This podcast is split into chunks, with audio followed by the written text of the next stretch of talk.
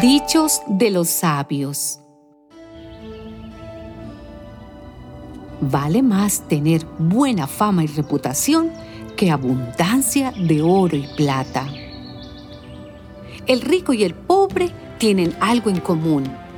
A los dos los ha creado el Señor. El prudente ve el peligro y lo evita. El imprudente sigue adelante y sufre el daño.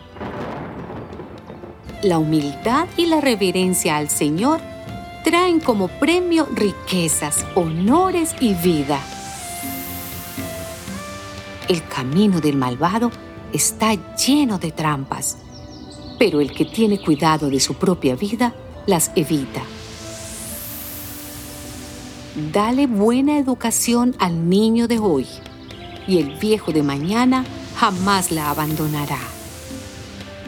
El que mira a otros con bondad será bendecido por compartir su pan con los pobres.